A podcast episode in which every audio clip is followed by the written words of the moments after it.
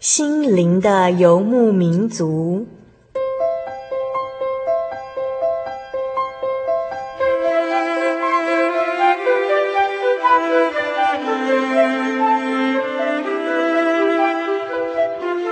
在这个谁都不管谁的后现代社会里，每个人的心灵都是游牧民族。成长的过程就是寻找的过程。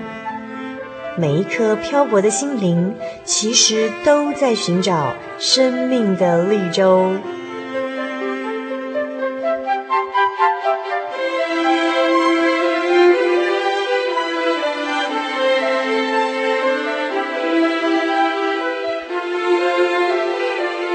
本节目由真耶稣教会台湾总会制作。欢迎收听。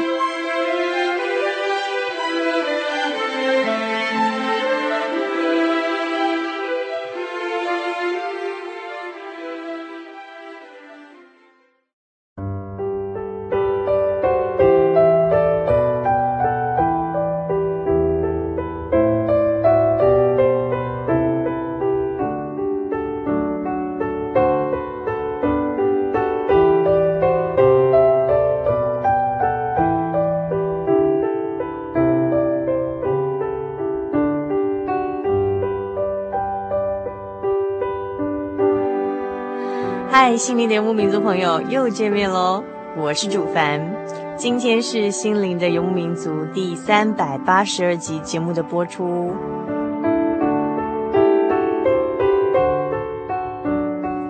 在节目的一开始，主凡要先来和我们位于台中监狱的朋友们打声招呼哦。因为啊，在这里有我们忠实的听众朋友，每个星期天晚上在台中大千广播电台播出我们节目的时段呢，呃，忠实的守候在收音机旁边哦。在这里，主凡要代表我们心灵的游牧民族所有幕后的工作同仁，以及我们真耶稣教会所有关心你们的弟兄姐妹，向台中监狱的罗全二。罗大哥打声招呼。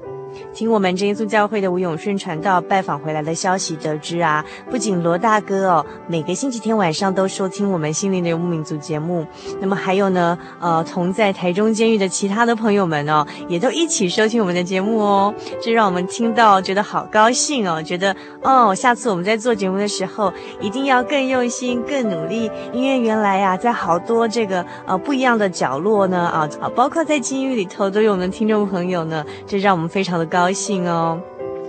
所以，呃，如果你们现在正收听我们的节目，请来信告诉我们你们过得好不好，好吗？告诉我们，呃，听心灵的游牧民族感觉怎么样？还有呢，也来信跟我们其他的听众朋友分享你们的问候，好吗？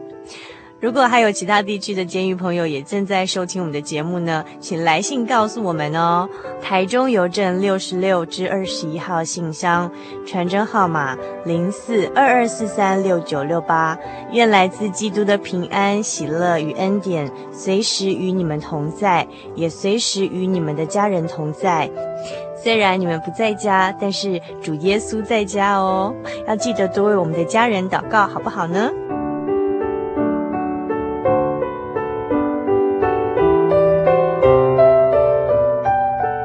稍后我们要进行生活咖啡馆的单元，要来用电影和您谈心，探讨的主题是魔戒，魔戒，谁是世界上最幸福的人呢？在最后面的圣经小百科的单元里头，为您邀请到的，呃，是真耶稣教会的谢红俊传道，要回复我们网友的问题是：人生的意义是什么呢？请您千万不要错过今天精彩的节目内容哦！先来欣赏一首心灵的游牧民族最新制作的创作诗歌专辑《美好之日》里头的呃《美好之日》这首诗歌。只要您来信到我们节目当中，告诉我们这张《美好之日》创作专辑的专辑名称是什么，就有机会得到这张专辑哦。台中邮政六十六至二十一号信箱，传真号码零四二二四三六九六八。著名心灵的游牧民族节目收。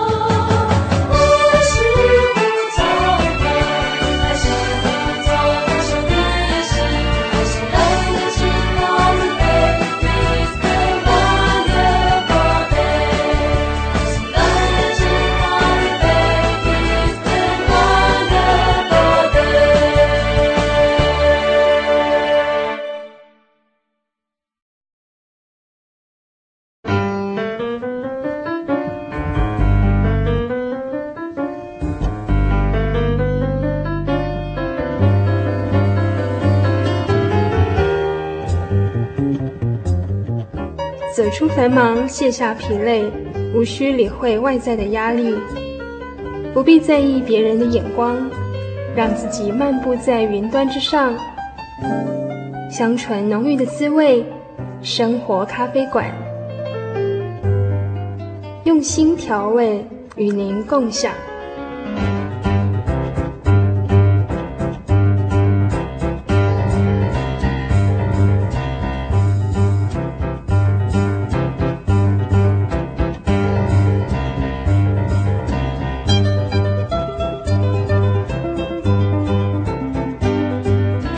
心灵的游牧民族，在空中的朋友们，大家好，我是主凡。我们现在进行的是生活咖啡馆单元。我们今天来到生活咖啡馆里头啊、呃，要用电影来和我们听众朋友们一起来谈心的是黄禛仪哦，她是我们心灵的游牧民族节目的老朋友了。那么常听我们节目的忠实听友，对她一定不陌生。我们先请禛仪跟我们大家打声招呼好吗？各位听众朋友，大家好。好，那珍怡目前是在我们真耶稣教会呃世界联合总会呃总务部哦、呃、工作。那么珍怡今天要跟我们呃介绍的电影是什么呢？魔戒 Lord of the Rings。嗯，其实魔戒的翻译的那个魔在英文它的原名里头没有那个魔那个字，对不对？它它的原文的意思是什么？这这部书跟电影的意思是 The Lord of the Rings。它本来是有很多的戒指，嗯哼，算是戒指的。戒指的主人，对，是这个意思吗？The Lord of the Ring，戒指的主人，主人，对，呵呵，嗯，那嗯，但是那个戒指哈，这个戒指到底在这本书还有这个电影里头代表什么意思呢？那可能有很多种象征意义，就稍后禛仪会来跟我们一起讨论。那我简单介绍一下《魔戒》这部电影好了，它本来是呃。一个很有名的语文学家哈托尔金他的作品，那他是在一九五四年完成这本书，但其实听说他写这本书的时候已经是呃构思了非常多年才写的。然后还有就是说，呃，他是一个呃英国人嘛，那他他其实是经过这个世界大战的洗礼，他曾经在就读牛津大学的时候哈，那还是年轻人的时候啊，然后就曾经上战场。参与世界大战的作战，然后他的很多的呃好朋友在那时候都死掉了，所以就是说他在这个魔戒这个作品里头呢，在描写那种人性中哈争权夺利的那种那种人性的黑暗面啊，还有就是对那种国跟国之间的那种攻打啊，那种合作联盟的那种。刻画的非常深刻哦，那所以就是这个书就是畅销了很多年，据说是仅次于圣经的一本畅销书。那就是在呃最近几年内呢，有一家电影公司又把它就是在。改写就是拍成电影，就是我们呃近几年蛮流行的这个《魔戒》三部曲哦。诶，这个电影的导演是谁呢？嗯、oh，Peter Jackson，他是纽西兰的一个导演。嗯哼，啊，所以这部电影其实就是在纽西兰拍摄，对不对？嗯、里面我们看到风景真的是非常的优美，然后场面也蛮浩大的哈、哦。那嗯，禛仪喜欢这部电影吗？或是这本书吗？呃，书跟电影来讲的话，电影很棒。你意思是说书书没有电影好吗？书太厚了。哦，原来如此。但其实他电影跟书有稍微有一些情节没有交，就是说，对，就是说电影其实是把场面拍的真的是 视觉化的很好，不过就是没办法就是交代一些细节，所以有些地方有些增删这样子。嗯，虽然他已经拍了三部曲，三三部电影，可是。他的小说的细节实在是很多，所以都没有办法完全的融入进去去描述。对，描述。等一下会谈到有一些漏掉的地方。嗯哼哼，嗯，好。那因为哈，这个这个在书就写了三本，所以就是上中下嘛。哦，很厚的一本。那电影也是三三集，所以我们不可能就是在节目中去介绍它的很详细。那我在这边先简单介绍一下人物，然后稍稍后请这个正义帮我们介绍一下呃这个电影，或者说这整本书的它大致的故事剧情大纲。那呃里面我觉得印象非常深刻的人物啊有几种人这样，呃就是一开始他在电影的时候有介绍，就是说他嗯这整部这个剧情里头呢有。有不同的族群种族哈，一类是精灵族，那精灵族是长生不老的，然后它是最有智慧、最有聪明的一个种族。另外一个种族呢是小矮人，那这个小小矮人呢，他呃他的特长是这个挖掘矿坑，所以他们是山洞的很很。巧妙的工匠这样。然后另外一种呢是人类，就人类这个种族呢，就是比别人更贪图权力，很容易被诱惑这样子。好，所以它是比较显现出来，然后在这不同种族里头比较软弱的，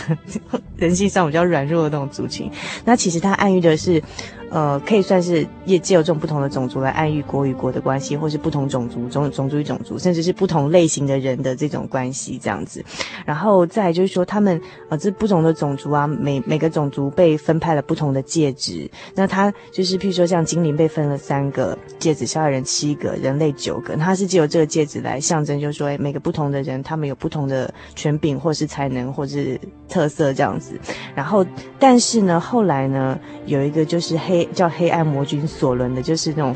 就是大家没有看过他真面目，但知道他是个大魔头，就是代表邪恶势力的那个魔头呢。他后来呢，暗中铸造了一个可以奴役所有这个世界的一种权柄的这个 Master Ring，就是中文翻译成至尊魔戒。他这个魔戒就是，嗯。就是说，他在铸造这个魔戒的时候，注入这个黑暗魔镜他的邪恶、残酷，还有统治天下的那种可怕欲望。然后，所以他是一直可以驾驭一切的魔魔戒。那。渐渐的呢，就是呃，他故事的背景是一开始介绍说，呃，中土世界的自由之士呢，就感受到这个至尊魔戒的力量啊，然后所以他们就开始就是像精灵跟人类就是呃结合去同盟，要去对抗黑黑暗魔君所统领的那个邪恶兵团，就是正跟邪的呃力量的对抗。我觉得他好像灵感好像有点来自于圣经的那种正跟邪的那种那种两种不同的那种对抗，然后邪恶的势力要一直要用那种种。呃呃诱惑的你的一些东西来一直在引诱你犯罪那种感觉，这样，因为、嗯、因为他最主要至尊魔戒呃索伦王，他刚开始铸造那个魔戒的时候，他是一个有形体的魔，但是到了后呃后来电影开始的时候，那个时候的呃魔王是没有形体的，呃一种邪恶的存在，对，嗯哼，一种邪恶的存在，但是他没有形体，这样。对对对，嗯，刚才讲到就是说数千年前的那个时代背景，就是呃中土世界的这些人啊，精灵跟人类结合要去对抗这个黑暗索伦大军的时候，呃，本来都在没有希望了，本来没有希望，就是快要被黑暗魔君胜利的时候呢，那那时候人类的国王的王子叫做埃西铎的啊，他就。就突然砍下了索伦的手指，然后魔戒就落入这个人叫埃西铎的手中。那他本来有机会可以毁掉这个魔戒这种邪恶的势力，但是呢，他刚那时候看到这个美丽迷人的坏东西呢，就一时又起了贪念了，就被诱惑了。然后他就把这个至尊魔戒放到自己的呃自己收藏起来。然后可是。没有多久之后，这魔戒又遗失了，被在两千五百年后被一对好朋友在河边捡到，嗯、就是我们在电影中看到那个咕噜哈。其实这这对本来是好朋友在河边玩耍的，但是其中一个人发现这个很迷人漂亮的这个魔戒，又被他迷惑了，嗯、然后就另外一个人看到也两个同时都很想抢，后来这个好朋友就其中一个杀了另外一个，嗯、那那杀了另外一个人那个人就是咕噜，就是我们在哦电影这个。拍的这个场景的五百年后，就是已经被这个魔界摧残的不成人形，他的心智因为被这个魔界这个东西就是占据了，然后变成我们在电影中看到是一个很丑陋的，然后。身体很萎缩的一种奇怪的那个这个形体这样子，好，那我再介绍一下，就是说这个魔戒的特性啊，其实它这在魔戒在这个不管是小说还是电影里面，它暗指的是一种诱惑人的、迷人的、美丽的坏东西，其实就是人类的欲望，可以就是欲望，就是呃，而且它在它里头的这魔戒的特性，它会变大变小，然后会变重变轻，那就像人的每个人的欲望不一样嘛，因人而异。那还有就是说，当你对这欲望很执着的时候，你若想要把这魔戒交出去的时候，就觉得它好重。可是当你比较展现出你坚强的一面，就是说你比较坚强善良的那种人性的一面的时候，可能就像这个魔戒的可能会变小或什么之类。就像人的欲望是一个动态的一个过程这样子。嗯，对。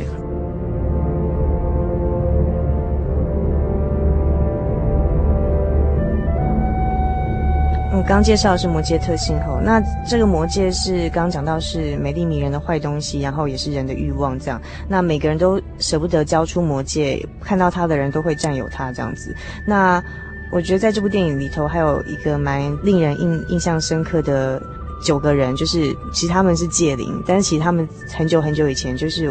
呃，是九个人类的国王，可是因为他们就是。戴这个戒指啊，就是被利欲熏心，然后就是其实被诱惑了之后呢，就变成这个黑暗魔君的这个奴隶，必须要去为他做事情，这样子。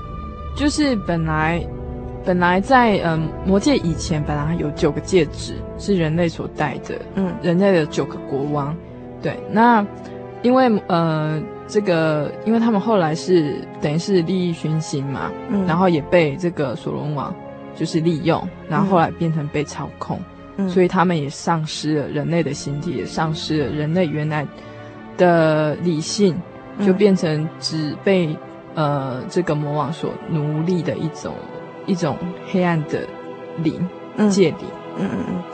就变成欲望的奴隶，然后就是黑暗魔君的。仆人这样子，没有没有自己的意志，嗯哼哼，必须被控制嘛，这样子，嗯，好，那主凡介绍的我印象比较深刻的就是里面的不种不同种特性的人，这样，我是我觉得比较有趣的地方之外，那是不是接下来请禛尹给我们介绍一下说，那这个故事大纲是怎么样？因为可能有些听众朋友还没有看过，就是说他这本书这样，或是电影。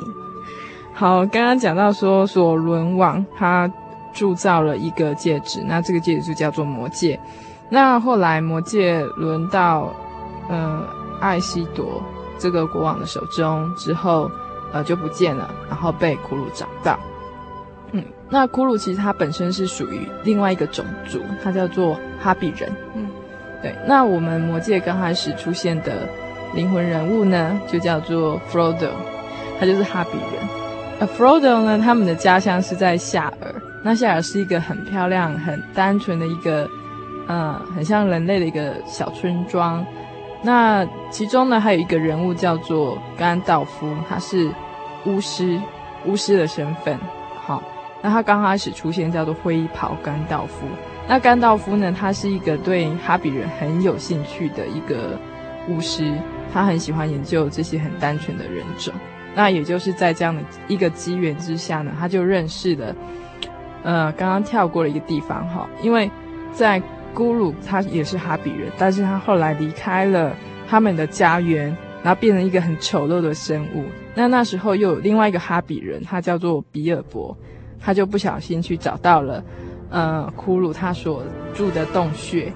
然后也就发现了魔戒。当然他不知道这是什么东西，他就把它放在口袋，然后就带回到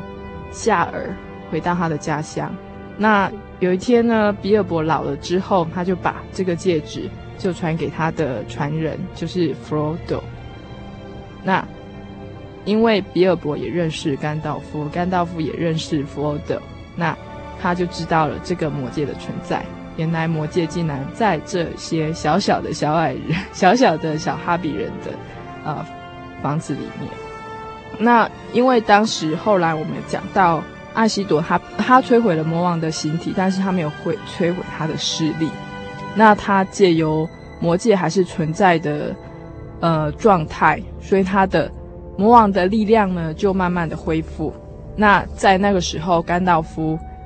他后来才知道说魔王已经复活了，所以他就很紧张的要去把呃就是。跟人类还有精灵组成，要去把这个魔界摧毁的一个大队，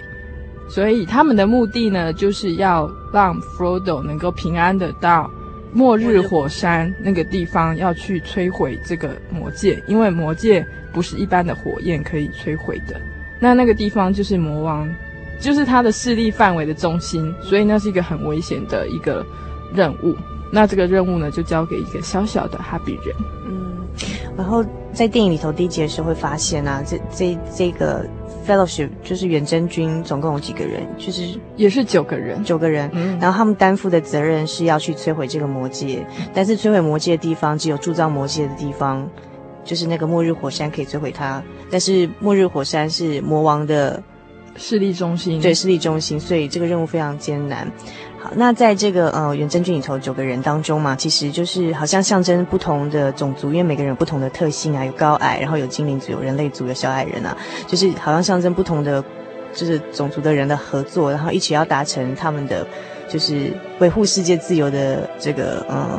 这个希望，然后要去摧毁这个魔界跟魔王的势力哈。但是呢，在这当中呢。呃，发生了些什么事情呢？嗯，呃，这里面呢有精灵又有矮人。那里面呢，因为人类他呃在小说里面好常被描写的是比较是容易被欲望所诱惑的。那很不巧的，里面有一个他是远征军里头，对，远征军里头有一个他是来自刚铎这个国度的一个王子，嗯、他叫做波罗莫。他不是王子，对，他是。代的代的代表，对，他是那样的一个代表人物，因为在那个国度已经没有国王，那他是宰相之子，那没有国王的地方的宰相之子。嗯，那波罗莫，因为他呃想要他想要依靠他的呃的方式跟想法，要去解救他的国度，因为他的国度就是在嗯、呃、魔王的势力中心的旁边，是非常的危险，呃，就是。嗯，他的国度在那个危机的边缘。那后来他就因为他的想法已经在心里面滋长，然后他就觉得不需要把这个魔戒摧毁，应该要把它拿过来好好利用。他要抢过来利用它，这样对。但是因为已经有很多的人，嗯，因为以前的那个国王艾西多，还有一些人所发生的悲剧，事实上是不能去驾驭这个魔戒。那呃，弗罗德他就选择逃离他们，然后自己一个人去面对这个摧毁魔界的旅程。意思就是说，其实那个在这个九个人组成里头，有小哈比人嘛，有小矮人嘛，有精灵，有人类的代表哈。嗯、那就是那个人类的代表，第一个堕落，就是收起，就是经不起魔界的诱惑，就他是第一个。第一个堕落要从弗罗多手上抢走那个魔界的人，嗯、是第一个阵亡的人。那我觉得中间印象最深刻的是到最后，呃，快要到那个末日火山，快要到摧毁魔界的那个地方了。就是呃，弗罗多跟他的仆人也是好朋友山姆已经快到那个地方的时候，就在那一那一刹那间呢，弗罗多他是否舍得摧毁这个迷人的坏东西魔戒，把它丢下去呢？对。我都很想说自己看电影。对，我觉得有趣的是哦，一开始呢，这个弗罗多是这个远征，就是担负这个跟魔王对抗的这个十面，这个远征军当中，佛罗多他是里头最单纯的，然后最呃善良的，而且他最经不起那个魔戒诱惑，所以才是把这个魔戒交给他携带带过去嘛，带过去摧毁。但是最后在火山的那一刹那，因为他跟魔戒相处太久了。然后他也开始喜欢起这个美丽的坏东西。竟然在那一刻的时候，他忍不住，就是他不想把它丢下去，他想持有它。嗯，那在这个时候是发生了什么事情来完成这个？就是最后，呃，魔戒之所以会能够这个任务之所以能达成呢，要感谢另外一个人物，那就是咕噜这个角色。嗯，因为他很狡猾，那当中他也跟着弗罗多他们。一直跟踪他们哈，嗯，他是该后来他是他是他们的向导，哦，因为弗罗多他们根本不知道怎么去怎么去那个黑魔王的地方，然后这个古鲁他对任何一个地方都很熟悉，尤其是黑暗的地方，然后他他就，呃，为什么他会听他的话？因为他也很想到再夺回他的魔戒呀。嗯嗯，然后还有，因为他曾经持有他两千五百年。然后还有一点，弗罗多对他非常的嗯怜悯，嗯对，然后他带他们就是走到那个地方，当然是后来又有背叛。那背叛之后，他跟踪他们到了最后最后的末日火山的地方的时候，当弗罗多他把戒指又戴上的时候，这个咕噜就出现，然后两个人就争斗。就在这个状况，谁都没有得到魔戒的状况，就掉到不小心魔戒就滚滚掉下去，对，就掉到火焰里面。哦，不是，其实应该是咕噜抓到，但是咕噜抓到的时候已经、哦、已经掉下悬那个，已经刚好是在掉到那个火山末日火山那个火山焰里头，所以他咕噜跟着魔戒一起被被摧毁了，这样。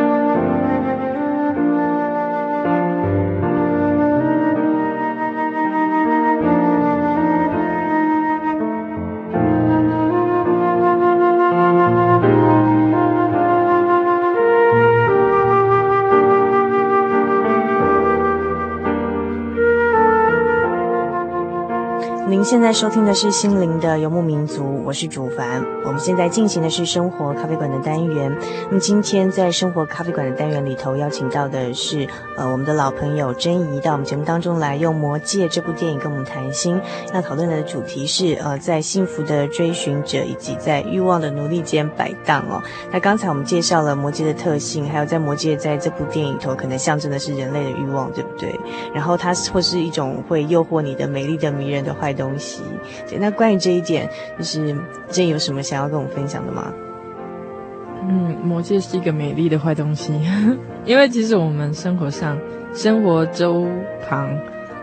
就是会有很多诱诱惑啊。嗯哼，嗯嗯，譬如说，比如说电视里面有很多充斥着呃情色、嗯、暴力，然后还有权力。对，名，对，还有金钱，对。然后在《魔戒》这部电影里头，它比较明显的是，因为它是一种可以让人家呃去统御世界上一切的一种力量，所以它比较接近权力。但是它也可以再延伸成，就是说，呃，会人类的各种欲望，然后那种欲望是向下沉沦，会带领人就是向下沉沦的那种欲望，这样比较不好的。欲望总归来讲呢，我觉得在约翰一书的呃第二章这里头描描写的很好哦。它里面就是说说到三种，其实可以涵盖就是欲望的种类，一种叫做肉体的情欲，另外一种是眼目的情欲，然后第三种是今生的骄傲。其实所有的不管是名利、权力或其他那种色，或是这样的一些人类的欲望哈，那都涵盖在这三件里头，这样，嗯，对。但是呢，耶稣在圣经里面有说啊，你们放心吧，我已经胜过了世界。意思就是，意思就是，呃，只要我们靠着耶稣的圣灵的力量，我们可以去胜过这些会让人堕落的诱惑。哦，对，嗯，好，那在圣经里头有哪些人物的例子是那种呃？跟欲望搏斗的那种例子，失败的吗？呃，应该有，必须要有失败，也要有成功啦。嗯、那我想第一个就是扫罗喽。嗯、那圣经中在描写扫罗，他是面对的那种欲望是权力的欲望。扫罗王呢，就是呃，听众朋友有些人可能知道，但是可能更多人不晓得哈。那他是呃，圣经中所记载的以色列的第一个国王。那呃。这个国王是这个神派先知撒母尔去高丽的呃国王，那可是那时候撒母尔先知呢要去就是遵照神的意思要去高扫罗为国王的时候啊，扫罗是非常非常谦卑的一个人。他说：“我不是以色列支派中至小的便雅悯人吗？我家不是便雅悯支派中至小的家吗？你为何对我说这样的话呢？意思就是说他觉得他承担不起哦，说这个。”被高立为国王的这样的一个重大的责任跟职分呢，可是呢，后来真当他真的当了国王了，然后这么久跟权力相处的时间呢，他开始权力使人的心腐化，他就恋战这个权力，忘记说他只是呃这个。神给他这个权柄的托管者，暂时的在管理这个百姓的事务而已哦。到后来呢，他就是做错了事，没有听神的话，神要换国王，另外高大卫为国王啊。然后扫罗甚至非常的嫉妒，甚至愤怒哦，那就是要一直要杀大卫。那这就是圣经中就是记载的，就是。呃，其中一个蛮鲜明的例子就是被权力这样的一个欲望所腐化，然后堕落的一个例子。非常可惜，他在年轻时候刚要被高国王的时候是非常谦卑的一个人，可是跟权力这样的欲望、人人喜欢的这种美丽的、迷人的坏东西相处久了之后呢，心就被他给腐化了。这样、嗯、非常可惜的一个例子。那另外一个例子呢，就是所罗门王。所罗门王是以色列非常有名的一个。一个有智慧的一个国王，嗯、那他就是第一个国王是扫罗，后来大卫，那大卫的儿子就是所罗门王。其实所罗门，我想其实听众朋友可能都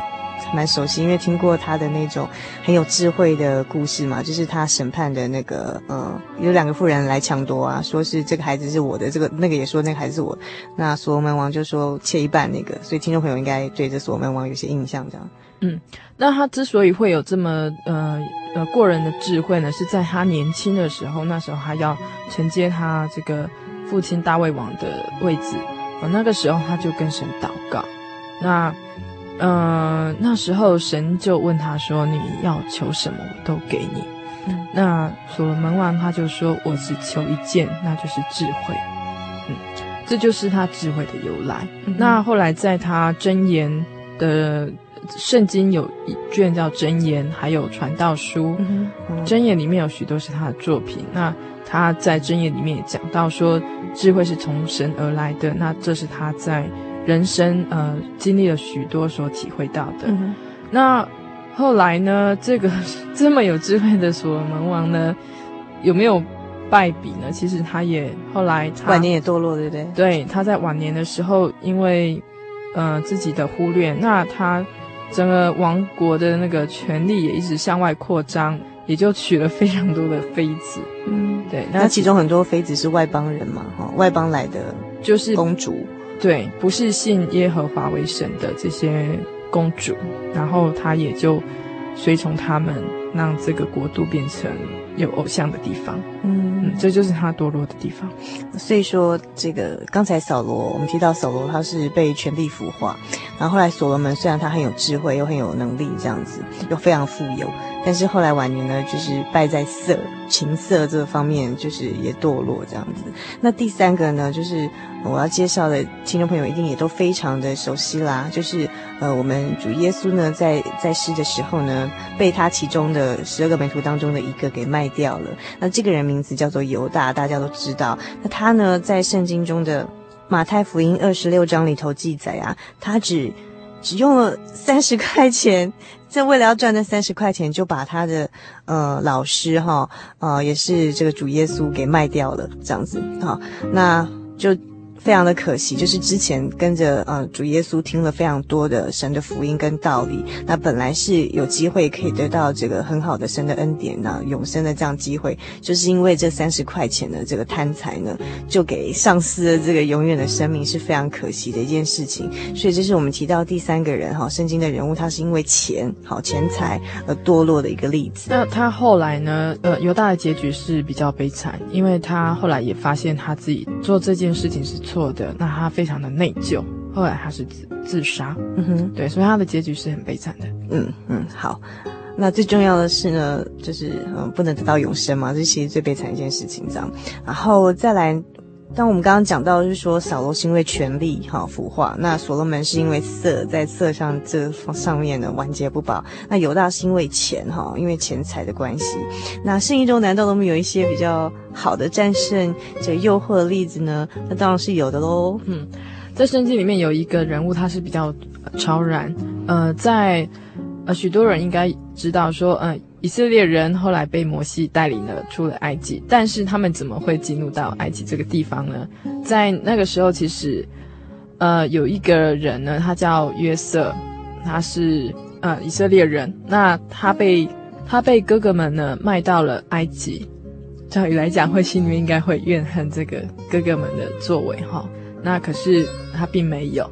那后来他被卖到埃及去当奴隶。之后，他也很认真的工作，可是却被他的祖母，就是他陷害主人的太太。太太对，主人的太太呢，看他哇，又年轻又办事又非常的好，然后就想诱惑他。可是约瑟呢，因为有神在他心里面，他就拒绝。那这个祖母呢，就呃恼羞成怒，就陷害了他。但是约瑟。约瑟其实一直都行神的道理，所以他拒绝诱惑嘛，然后又办事忠心，后来被提升为宰相，所以也是就也是就是这样，对，嗯，对，约瑟他就是，嗯，对，他在年轻的时候他胜过了这个呃色的诱惑，然后后来他就成为一个很很棒的一个宰相，嗯。对，嗯，所以心中有神的道理，就是办事忠心、啊、事情就会顺利这样。那我想圣经中还有胜过试探一个最鲜明的例子，就是耶稣，哦，耶稣受试探的例子。嗯，耶稣他在祷告，在旷野祷告了四十天之后呢，这个魔鬼就来试探他。嗯，然后在路加福音第四章里面呢，有谈到耶稣受试探，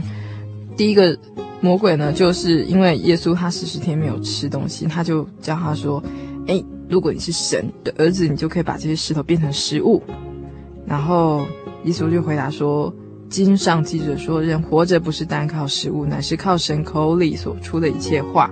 然后后来魔鬼呢，又用第二招，然后带他到高山，看了，呃，把这个天下的万国呢，都指给他看，说，如果你拜我的话，这些万国的权柄荣华呢，就归给你。但是耶稣就说，经上记着说，当拜主你的神，当要侍奉他。然后最后一个诱惑呢，就是说，如果你是神的儿子，好，带他到那个那个耶路撒冷殿上。这个魔鬼就说，如果你是神的儿子，你就可以从这个高处跳下去。那耶稣就对他说，不可以试探主你的神。那就是，呃，魔鬼用了三种的试探耶稣，哈，是最典型我们人类常常会遇到的一些诱惑的。呃，诱惑的形式，对，呃，呃，缩小版哈。第一个就是食物，那就是我们身体的情欲嘛，对，身体的欲望。嗯，然后第二个是用权柄，就是先让他看这么美好的世界，就是眼目的情欲加上今生的骄傲这样。对，那第三个是叫他跳下去，是是要让他彰显自己很有能力。嗯，对，嗯哼，那也会。呃，成为骄傲。第三个诱惑又更高招，他是用神的话来拐他。呃，对，他最后一个是有讲那个神的话。对，用神的话来，反而用神的话来这个要诱惑耶稣哈，所以是越来越高招的。那刚刚我们提到的就是像扫罗权力哈的诱惑，然后所罗门面对色情的诱惑这样，还有就是犹大经不起钱的诱惑哈。那但是也提到，就像约瑟啊，还有耶稣，他们是就是靠着神，就心中有神的话语哈，就是靠着神圣灵的能力来胜过这些试探啊、欲望的诱惑啊。那圣经中还有另外一个蛮奇特的例子，叫做大卫，大卫国王哈，大卫王就是听众朋友都不陌生。那大卫王他很特别的是说，那他其实是神非常喜悦的一个国王哈。那但是呢，他在这个就是说有一次啊，那他就是看到那个他的大臣的老婆哈啊，就是诶刚好就是不小心看到他在洗澡的那个样子，就是觉得这女生长得很漂亮，然后就跟他犯了奸淫的罪，后来又杀了这个他的大臣，知道为了要娶这个女生这样子哈。那这个大卫他在这件事情事上犯，就是说，就是色欲上也是犯了罪，但是他是很特别的，是说他花了很大的代价，一直跟神求，一直跟神祷告，然后也就是得到了一些惩罚哈。但是呢，最后就是因为他不放弃，就是一直悔改，一直悔改，一直认错。那最后呢，神还是呃接纳了他。那这是比较特别的一个例子，就是说他又曾经就是被欲望。胜过，但是后来又悔改，然后就是蒙神的这个就是赦免的这样的就是原谅他的这样一个例子。那这是我们讲谈到这个《魔戒》这部电影，就想到就是说，哎，从欲望的，就是人类很容易就是就是接受欲望的这个呃混淆啊、迷惑啊，然后呢就做出一些不好的事情，或者是我们的人性就向下沉沦了。在《魔戒》这部电影里头，我们会发现说，在远远征军这个九个人物里头，会蛮蛮特别一点，就是。呃，每个人都有他哦，就是说害怕去面对的事情，或是他软弱的点，但是必须要去超越的地方。嗯，因为我记得它里面哈，他在电影的首部曲最后是各奔东西。那在这个各奔东西之前呢，其实每个人物他心里面都有一些挣扎。例如刚刚提到的人类波罗莫这个角色呢，他就挣扎的说他要去躲魔戒，那后来他就是真的顺着他欲望就去夺了魔戒。但是其他人他所，他们所在挣扎的是，呃，弗罗多他挣扎的就是他是不是要一个人去呃扛起这个责任去面对，要去走向呃摧毁魔戒，一个人独自去承担这个责任，因为他会很害怕，因为那是一个很黑暗的路。然后另外一个人物呢，就是呃王者的后代亚拉冈，他也是在挣扎，他是否要站出来。对人民宣告说他是一个国王，那这是一个很长的一个路程。那其实我觉得，呃，这部电影里面，他，呃，这个小说里面，他每个他的过程呢，你会发现到每个人他去面对，他去面临他们所害怕的事物的时候呢，他们都会有所成长。嗯，对，嗯，意思就是说，其实。其实就在这个呃《魔戒》这这部作品里头的呃远征军里头，许多人我们会发现说，每个人都有他软弱或是他害怕的事情。那但是呢，里面的角色哦、多半哈、哦，就最后发现说他必须你要逃避的没办法逃避，你要去面对，甚至去超越他、战胜他、胜过他。其实就像我们人生的路路程中，可能每个人他会有不同的弱点，对，但是呃要去面对他这样对。好吧，应该说每个人都有在世界上，你都有你应该要呃背起的责任。其他比较讲到的是一个使命，他一个责任。那他的电影跟小说呢，其实他就是一直在告诉，他也借由借由了一些角色哈，去提醒这几个人物，他们应该要去面对这些，他们应该要去面临的，呃，应该说去面临的这些责任，然后应该说是他们的命运。好，那当然，嗯、嗯，《魔戒》这部作品呢，它里面还有很多这个一大大小小议题啦，很很蛮丰富的，可以去探讨。但是，呃，我们今天在节目中就主要是处理，就是说《魔戒》给我们带来的联想，它象征的可能是人类，就是会让人类去诱惑人类的一种欲望，这样子。那呃，在这个单元结束之前啊，正义还有没有什么感想想跟我们听众朋友做分享的？嗯哼。那我就用一节圣经节来做勉励，在约翰福音第十五章里面有讲到，耶稣说：“你们若属世界，世界必爱属你们的。”然后耶稣说：“我已经胜过了世界。”那他在约翰福音第十五章的第五节也说到说：“我是葡萄树，你们是枝子，常在我里面，我也常在他里面。那这人就多结果子，因为离了我，你们就不能做什么。”然后。希望就是大家能够多多亲近耶稣，然后才能够，呃，战胜我们的一些软弱的地方，然后也能够多结了一些好的果子。嗯哼。在约翰一书的第二章的第呃十七节这边提到说，这世界和其上的情欲都要过去，唯独遵行神旨意的是永远长存。也许有些听众朋友听到我们，诶，我们今天讲到说，像举了一些例子啊，不管是《魔戒》这部电影里头的例子，还是说圣经里头啊，扫罗啊、所罗门啊，或是犹大的例子啊，就是说，呃，被权力啊、色啊，还是金钱这些眼目的情欲、身体的情欲跟今生骄傲这些欲望所。呃，所诱惑，然后最后沉沦堕落。那有些人可能觉得说，为什么这样是一种堕落呢？在圣经中这边告诉我们说，这些情欲都是要过去的啊，然后这个不能让我们能够呃得着永永远的生命啊，不能进天国啊。那但圣经这边告诉我们说，唯独遵行神旨意的是永远长存。所以究竟我们要怎么样把我们的眼目哈，我们的眼光放在什么样的事情上？啊，作为我们今生应该去追求的目标，成为一个真正的幸福的追寻者，而不是呃沦为一种欲望的努力呢？那这是值得我们去思考的地方。您觉得呢？